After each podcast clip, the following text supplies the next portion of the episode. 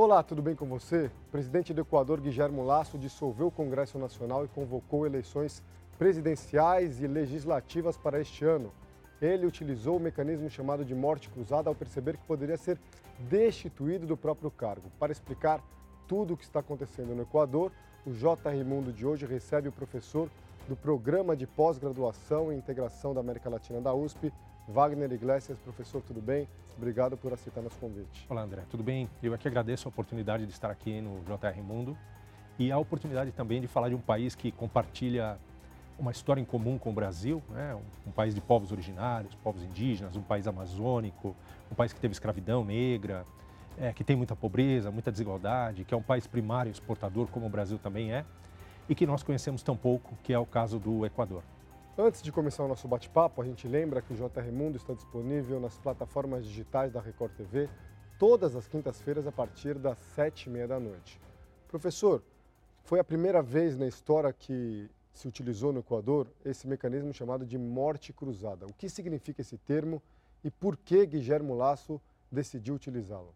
Esse mecanismo está previsto na Constituição que foi promulgada no Equador em 2008.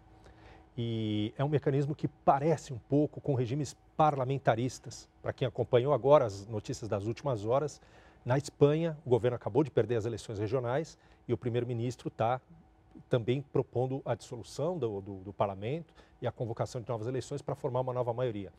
É parecido com isso, mas não é exatamente isso. A morte cruzada no Equador é um mecanismo que pressupõe que as eleições serão convocadas em até seis meses, tanto para o parlamento quanto para o executivo. Para Por isso cruzada. Por isso cruzada. Os dois morrem, né? o atual mandatário do executivo e a atual, e a atual legislatura. E tem até seis meses para convocar uma nova eleição.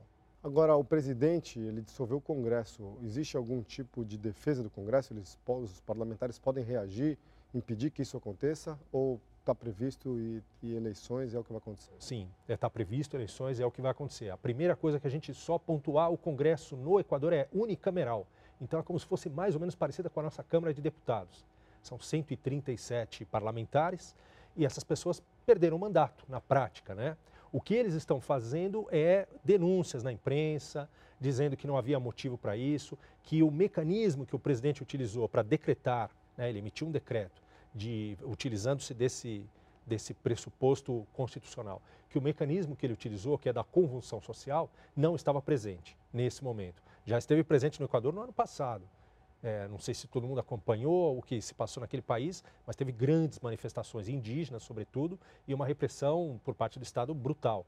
É, morreu gente, inclusive, mas não é o caso nesse momento. O que motivou é o fato de que a Assembleia né, é, acabou, ou o Congresso, como quisermos chamar, acabou de aprovar a continuidade de um processo de impeachment por denúncias de corrupção passiva envolvendo o presidente. Então, diante da possibilidade dele ser impeachmentado ou empichado, é, me parece que ele se adiantou e chamou esse mecanismo constitucional da morte cruzada. A gente já fala sobre essas denúncias, mas eu queria entender se a justiça, se o poder judiciário tem poder para revogar essa dissolução do, do, do, parlamento? Em tese, a Suprema Corte te, deveria ter poder para isso, porque são as Supremas Cortes que analisam se uma medida é constitucional ou não.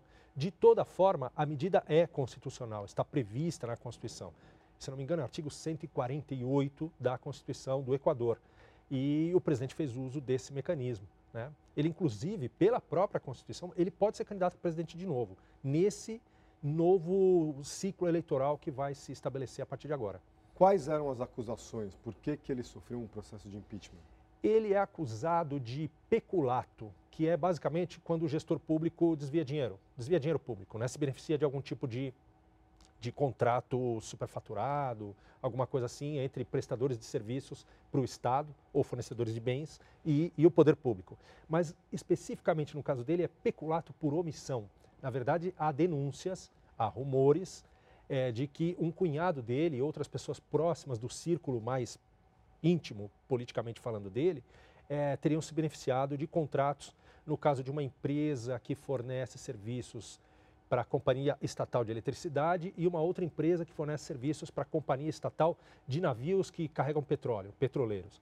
É, a Fiscalia do Equador, que é mais ou menos uma coisa parecida com, com o Ministério Público, com a Procuradoria Geral da União, para nós aqui, e também com a Controladoria Geral da União, um mecanismo de fiscalização, já havia denunciado esse contrato no caso aí da, da empresa de navios, no mandatário anterior, no presidente Lenin Moreno, e recomendou que o presidente Guilherme Lasso não renovasse o contrato. No entanto, ele renovou. E aí, por isso, ele é considerado como alguém que se omitiu de tomar as devidas providências. E as providências, nesse caso, caso comprovadas as denúncias, seria a interrupção do contrato. Havia uma chance real de impeachment? Isso seria um processo de fato com provas consistentes ou seria um processo mais político? Havia que... áudios e havia denúncias de algumas testemunhas. É, de toda forma, não sei se havia maioria na Assembleia para que se chegasse ao impedimento dele nesse momento. Já se tentou no ano passado e não aconteceu, não houve maioria. É curioso isso, porque ele se elegeu com apenas 10% do, do parlamento. Ele só tem 10% das cadeiras dos congressistas ou dos deputados, como quisermos chamar, né, dos parlamentares. No entanto, a oposição, embora muito majoritária, é muito pulverizada e dividida. Não chegou a um consenso no ano passado. Nesse ano caminhava para esse consenso. É, o principal partido de oposição de esquerda, que é o União pela Esperança, que é o partido do Rafael Correa, tem 47, 48 cadeiras, e o partido indígena, que é o Pachacutic, tem 27. Juntando os dois, faltaria mais ou menos uns 20 votos para decretar o impeachment do presidente. E pode ser que esses 20 votos estivessem em vias de ser alcançados. Negociado, quer dizer. Isso, isso. Inclusive pela, pelo, pelo partido da direita tradicional, chama-se Partido Social Cristão que é um partido que governou, por exemplo, Guayaquil durante muitos anos, que é a, a principal cidade do país em termos econômicos, e que está procurando se distanciar do, do presidente Guilherme Lasso. Num certo sentido, ele ficou uma figura meio radioativa, digamos assim. Né? Você tem os apoiadores, mas depois você tem tanto desgaste que os seus apoiadores vão, vão se afastando de você. Agora, o Conselho Eleitoral do Equador já previu a data para as próximas eleições para 20 de agosto. Até lá, como é que o país é governado? Na verdade, como ele acabou de decretar agora a morte cruzada, né, a morte cruzada, ele pode, pela Constituição, governar por seis meses. Então, ele poderia até de maio até final de novembro. Mas, né, a gente tem uma história, não apenas no Equador, mas na América Latina como um todo, de muita instabilidade política, né? de, de muitas tentativas de autogolpe, de fechamento de, de, Suprema Corte, de fechamento do parlamento, e aí o presidente que governa sozinho por decretos.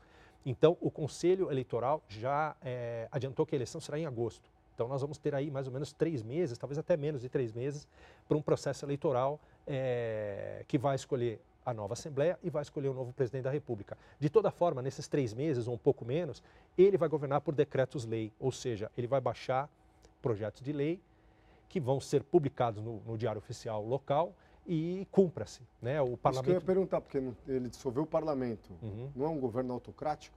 Nesse período, a gente pode dizer que sim, mas é constitucional porque está previsto na Constituição do país, no ordenamento jurídico maior do país.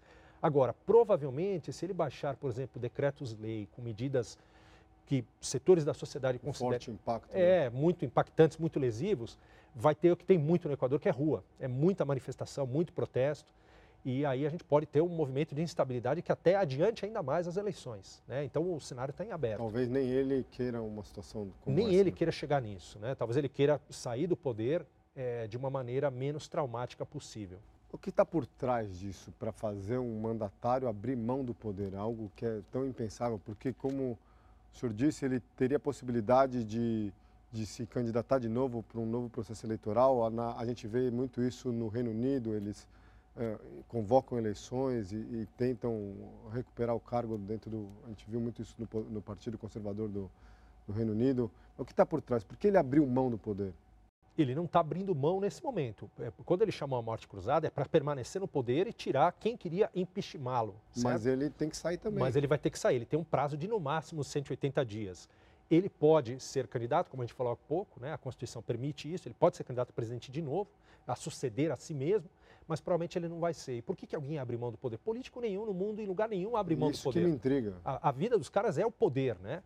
é, é, o fato de que a popularidade dele é muito baixa. Ele hoje tem de 10% a 20%, a depender da pesquisa de opinião, mas assim, teto 20% de, de aprovação e 80% de reprovação.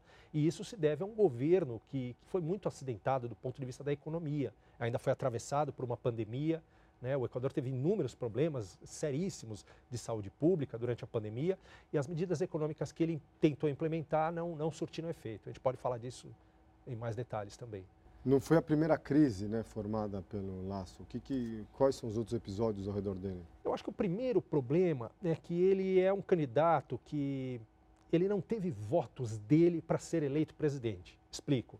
O candidato do Rafael Correia, o Rafael Correia está na Bélgica, é autoexilado, porque ele tem uma ordem de prisão contra ele por denúncia de corrupção, mas ele é uma força política bastante importante no Equador. O candidato Rafael Correia foi um jovem economista chamado Andrés Arauz. Esse candidato teve uns 32, 33% de votos no primeiro turno. O segundo colocado foi o Guilherme Lasso com 19,5, 19,7. E o terceiro foi um candidato do movimento é, é, indígena, do Partido Indígena, que teve 19,6, 19,5. A diferença foi muito pequena. Inclusive, foi muito contestado na época se não seria o candidato indígena que deveria ir ao segundo turno. Pediu-se recontagem em algumas sessões e tal. Então, o Guilherme Lasso já foi para um segundo turno com a credibilidade relativamente. Não tinha aquele capital político não forte de, de, um governante que se elege nos primeiros meses tem um, um poder não, fortíssimo. Ele nunca teve, nunca teve na verdade. E na verdade, os votos que ele tem, dos 19,7, que era o, o teto dele, para chegar a ter mais de 50%, foram votos de pessoas que rejeitavam o correísmo, rejeitavam o Rafael Correia e o seu candidato André Arauz. Não eram votos propriamente do Guilherme Lasso. Ele não teria essa, é, essa, esse peso todo na sociedade equatoriana para se eleger com 50 e tantos por cento dos votos. Agora o senhor mencionou aí as, as, medidas econômicas que ele tomou, né? Ele assumiu o governo e tomou medidas econômicas liberais. Não liberais. deram resultado? Não deram resultado. O Equador é um país que tem uma dívida externa bastante importante, são 50 bilhões de dólares. Para a escala brasileira é muito pouco, mas para a escala de uma economia como o Equador, que equivale a alguns estados do Brasil, é muito dinheiro. Ele buscou é, empréstimos do FMI, quase da ordem de um bilhão de dólares, para tentar fazer investimento na economia local, mas o FMI sempre tem as, as pré-condições, né? você tem que ter uma gestão fiscal muito restrita. Então, ele cortou investimentos em políticas sociais, saúde, educação, habitação, etc. E isso começou a corroer ainda mais a popularidade dele. Uh, cortou subsídio para a gasolina né? e para os pequenos empresários do campo, agricultura familiar povos indígenas, todos esses são muito dependentes de uma gasolina subsidiada para poder escoar sua produção da região andina ou da região amazônica para as cidades litorâneas. Né? Então, todos esses setores foram muito abalados pelo corte de subsídios no combustível. E isso é uma coisa que o Equador enfrenta, na verdade, há décadas. Vários presidentes passaram por esse tipo de problema. E, juntando-se a isso, ele buscou uma parceria com a China, pela qual ele propôs, isso não é uma ideia inovadora, o próprio Rafael Correa, quando o presidente propôs para os países da, da Europa, trocar a não exploração do petróleo no subsolo amazônico do Equador, o Equador tem um pedaço amazônico, você troca isso por abatimento na dívida ou por investimento. E a China meio que não comprou isso aí. A China fala, falou, tudo bem, eu vou abatendo a dívida, mas você tem que me mandar petróleo. Então vai ter que furar o poço, vai ter que ir para cima da região amazônica para explorar uh, os recursos uh, petrolíferos que, que, ali estão. E isso também gera uh, desgaste porque você vai bater de frente com o movimento ambientalista, com os movimentos indígenas, com a juventude urbana, com as universidades, todos se colocam contra esse tipo de, de saída, que, de, digamos, é uma saída, muitas aspas aqui, tá? uma saída fácil, que a América Latina sempre adotou, de furar o chão e tirar minério, tirar petróleo. É fácil, entre aspas, obviamente. Ninguém quer ficar nisso eternamente. Nós estamos há 500 anos nisso, não é só o Equador, mas vários países da região. É, mas é hoje em dia, por conta da consciência ambiental, por conta da mobilização dos povos indígenas, etc., é um tipo de saída que desgasta muito qualquer governante. Né? Então, as medidas todas, tentou privatizar empresas, tentou, ah, baixou tributos para atrair capital internacional. É interessante, você baixa tributos para atrair o capital internacional, mas você se restringe fiscalmente, porque você tem menos recursos para fazer outras menos coisas. Menos receita, né? Menos receita. E aí você vai, né, o cobertor curto, você puxa de um lado, e passa frio do outro. Aí você vai ter menos recursos para subsidiar a classe média, subsidiar os setores populares e assim por diante. Mas ele tinha uma, uma popularidade baixa, mas ele tinha esses 10%. Essa, essa parte da população, essa fatia da população não foi às ruas para defendê-lo? Não foi. Cada vez tem menos gente motivada a defendê-lo, porque depois desses resultados ruins da economia, começaram a surgir as denúncias envolvendo o governo dele pessoas muito próximas a ele. No caso dele, não, como a gente falou há pouco, não é ele que está envolvido diretamente, mas ele, ele é acusado de ter se omitido de investigar, de tomar as devidas providências em relação a servidores públicos ou a políticos que teriam malversado dinheiro, dinheiro da sociedade, enfim. Professor, o presidente Guilherme Lasso já anunciou que não vai concorrer nas próximas eleições antecipadas. A direita equatoriana perdeu terreno com esse movimento político dele? Perdeu terreno com a proximidade com ele, com o apoio que deu a ele durante uma parte de seu mandato. E isso se, se explicitou agora há pouco, teve eleições para as prefeituras do país todo e as principais cidades votaram na esquerda, na esquerda lá do União pela Esperança, que é o partido do Rafael Correa, o ex-presidente que está autoexilado. Né? Então, e, e, é muito simbólico, porque o, o Partido Social Cristão, que é a direita tradicional no Equador, perdeu a cidade de Guayaquil, que é, como dizíamos, o principal polo econômico do país, a cidade mais populosa, mais importante desse, desse ponto de vista, e que a direita governava há mais ou menos uns 30 anos, umas três décadas mais ou menos. Perderam essa cidade e perderam outras cidades de médio porte também importantes. Essa instabilidade no país, ela não parece ser nova, né? Porque antes do Rafael Correa, entre 96 e 2007, foram sete presidentes. O que, que explica essa instabilidade política? Acho que são várias, vários fatores. O primeiro, a fragilidade econômica. É um país pequeno, né, muito dependente da exportação de bens primários. No caso do Equador, basicamente, petróleo e banana e algum, algum minério, ouro, alguma coisa assim. Né? Então, um país sempre muito deficitário do ponto de vista das suas relações comerciais e econômicas com o mundo. Tanto é, inclusive, que em 2000, um dos presidentes que caíram, né, que sofreram aí a, a interrupção do seu mandato, decretou, inclusive, a dolarização da economia equatoriana. Se você anda em Quito, tem uma avenida importante no centro da cidade, que é o Banco Central, tem lá o, o, prédio do Banco Central do Equador. Você entra lá, é um museu, tem cédulas, tem livros, tem moedas, mas como Banco Central não existe, não funciona, não pode fazer política monetária, estabelecer taxa de juros, né, não tem como. Então é um país que flutua economicamente ao sabor do mercado internacional. Isso se passa em outros países da América Latina também, inclusive alguns que têm moeda própria, mas é quase que uma ficção. Né? Alguns países da América Central, por exemplo, é quase que ficcional a moeda própria. O Equador formalizou isso. Esse é um ponto, fragilidade econômica. Outro ponto, muita pobreza, né? desde sempre. Então, um, um, um, país que você tem muita pobreza, muita demanda, muita carência, por exemplo, um dado, vai, 70% ou mais, 75% da população economicamente ativa do Equador não, não tem nenhum vínculo formal de emprego, está na informalidade. Isso se repete no Peru, se repete em outros países também da região. Então as demandas, as pressões são muito grandes. E terceiro, o Equador viveu, como outros países da América do Sul, uma ditadura militar. Foi, foi uma das primeiras a se encerrar, foi em 1979 que acabou a ditadura militar e o poder foi transferido para os civis. Mas o Equador de 79 até meados dos anos 90, a consolidação das instituições políticas, os partidos, o judiciário, o Ministério Público, é, o Congresso Nacional e assim por diante, foi muito lenta. Então, por conta disso, por conta de, de fragilidades diversas, é, o país viveu esses, esses movimentos de, de derrubada de presidentes eleitos. Agora, tem um outro fato que é importante. Existe no Equador a Confederação das Nacionalidades Indígenas Equatorianas, chama-se CONAIE, que talvez seja a, a, o movimento indígena mais forte da América Latina inteira. Embora pequeno, porque o país é pequeno, mas em termos de força proporcional, sem dúvida que, se não for o mais forte, é dos mais fortes. E, e os povos indígenas vão para as ruas e, e vão para o enfrentamento com o Estado, com as forças policiais, com as forças armadas. E três presidentes foram, foram derrubados nessas condições lá entre os anos 90 e os anos 2000.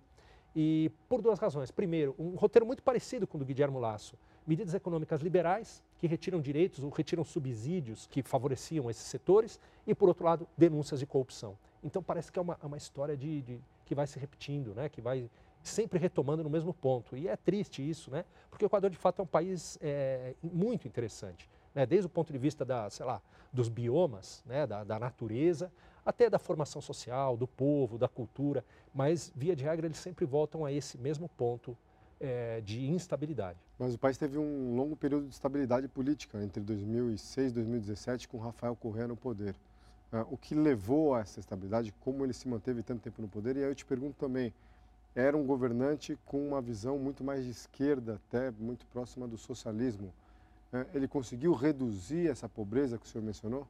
Conseguiu reduzir. Esse ponto é importante, foi uma década, né? a década da chamada Revolução Cidadã. Eu tive algumas vezes no Equador, acompanhei de perto esse, esse processo.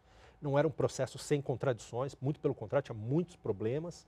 É, mas, de fato, a vida dos mais pobres, a vida das pessoas assim, em condição de indigência ou de pobreza extrema, melhorou e melhorou mais ou menos dentro daquele período histórico da América Latina que tem a ver com o boom de commodities, com, né, com a melhoria dos preços do minério, no mercado dos minérios. Ele aproveitou essa onda favorável. Essa onda aí, da, da, pô, não é o caso do Equador, mas a soja, o algodão, o minério de ferro, o cobre, o petróleo. O Equador se beneficiou disso.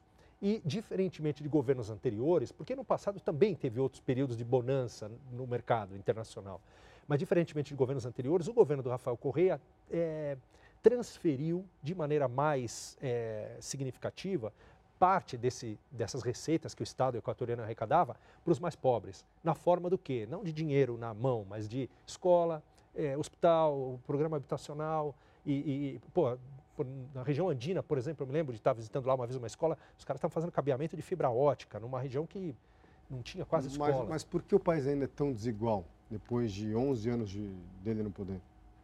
É, isso é um dilema, né? Esse é um problema de, de, da América Latina como um todo. Eu acho que são estruturas seculares, né? A desigualdade tem a ver com o, a forma como os nossos países foram constituídos já no século XVI. Trabalho escravo, uma inserção, ausência de classes médias, classes médias muito pequenininhas, né?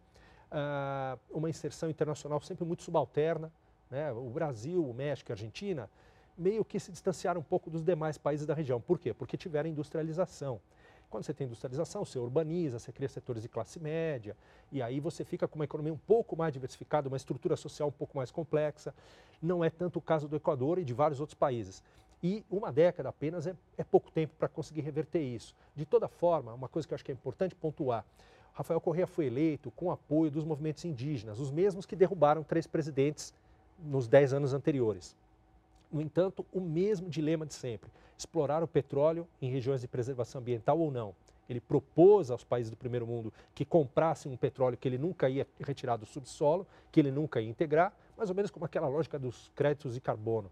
Só que os países acabaram, né, os países ricos, os países europeus, sobretudo, não bancaram essa proposta. E ele foi explorar o petróleo de fato contou com o apoio das prefeituras e governos dessas províncias, desses lugares, mas comprou briga com os movimentos indigenistas, que romperam definitivamente com ele, e esses movimentos tiveram um candidato nessa eleição do, do, do Guilherme Lasso, que é o Iaco Pérez, que quase foi para o segundo turno, conforme a gente falou no primeiro bloco. Rafael Correa é uma força política ainda é, que pode retornar com, com, com, tudo ao país, apesar de estar autoexilado nesse momento? Ele é uma força política relevante, talvez seja a força política mais importante desse país, mas eu não sei, não sei te dizer, não sou jurista, se ele teria condições hoje de regressar ao país e não ser preso no aeroporto. Né? Não sei se ele tem condições jurídicas de voltar ao país.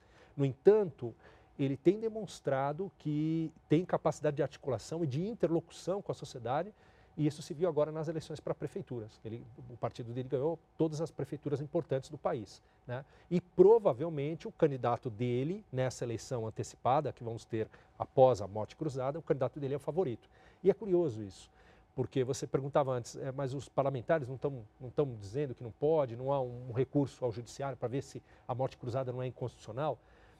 No caso do partido do Rafael Correia, a, já as primeiras sinalizações nos primeiros dias Foram foi... Vamos a favor. Vamos a favor, vamos, vamos para a eleição. Por quê? Porque eles sabem que eles estão surfando numa onda de popularidade nesse momento. Pode então, mudar o jogo, né? Pode mudar o jogo. A eleição que seria daqui a um ano, ou um ano e pouco, vai ser daqui a três meses. E eles podem chegar ou re retornar ao poder daqui a três meses. É esse o jogo para é o cálculo deles. Qual que é o impacto dessa crise para o Brasil, professor? Diretamente nenhum, na minha opinião. Por quê? Porque o Equador é um país, como a gente estava dizendo antes, ele tem o tamanho de alguns estados brasileiros em termos econômicos, em termos populacionais. O Equador não é um grande parceiro comercial do Brasil. O Brasil tem alguns investimentos no Equador, algumas empresas brasileiras já investiram lá, mas não é nada vultoso, nada de peso. O que é que o senhor imagina, o que é que o senhor, na sua bola de cristal aí, consegue ver para o Equador daqui um, dois, cinco anos? É difícil, né? Muito difícil. Eu acho que o país tem. A gente vai torcer, né? Como brasileiros, como latino-americanos, né? E aquilo que eu te falei, o Equador é um país sensacional, vale muito a pena conhecer o país e tal. É, torcer para que essa, esse povo, esse país encontre um caminho através da democracia. Né? A, a, sinalização de um alto golpe, do fechamento de Suprema Corte, fechamento do parlamento, nunca é uma coisa boa. Então, é, espero que haja essas eleições dentro de três meses, em agosto, que esse cronograma seja cumprido, que as eleições sejam é, competitivas, que todas as forças sociais presentes naquele país, à, direita, à esquerda, ao centro, possam efetivamente levar suas propostas para a sociedade e que o Equador possa retomar um caminho de, de democracia. Tem outros problemas também, só para finalizar, tem outros problemas, o país está mergulhado na violência, né, na criminalidade, Narcotráfico. É, narcotráfico. Então a gente torce para que esse país possa encontrar o seu caminho. Né? O Equador precisa de muito apoio internacional, mas sobretudo de protagonismo do seu povo, da sua sociedade, é, para poder trilhar o caminho da democracia e da prosperidade, né, do combate à pobreza, enfim. Professor, muito obrigado por participar aqui do JR Mundo, pela sua entrevista. Eu que agradeço e estou sempre à disposição. Muito obrigado, André. O JR Mundo é seu espaço para discutir temas de relevância internacional. A gente volta na semana que vem com mais uma entrevista especial. A gente lembra que o JR Mundo está disponível em todas as plataformas digitais da Record TV, às quintas-feiras, a partir das sete e meia da noite. Obrigado a você que nos acompanha.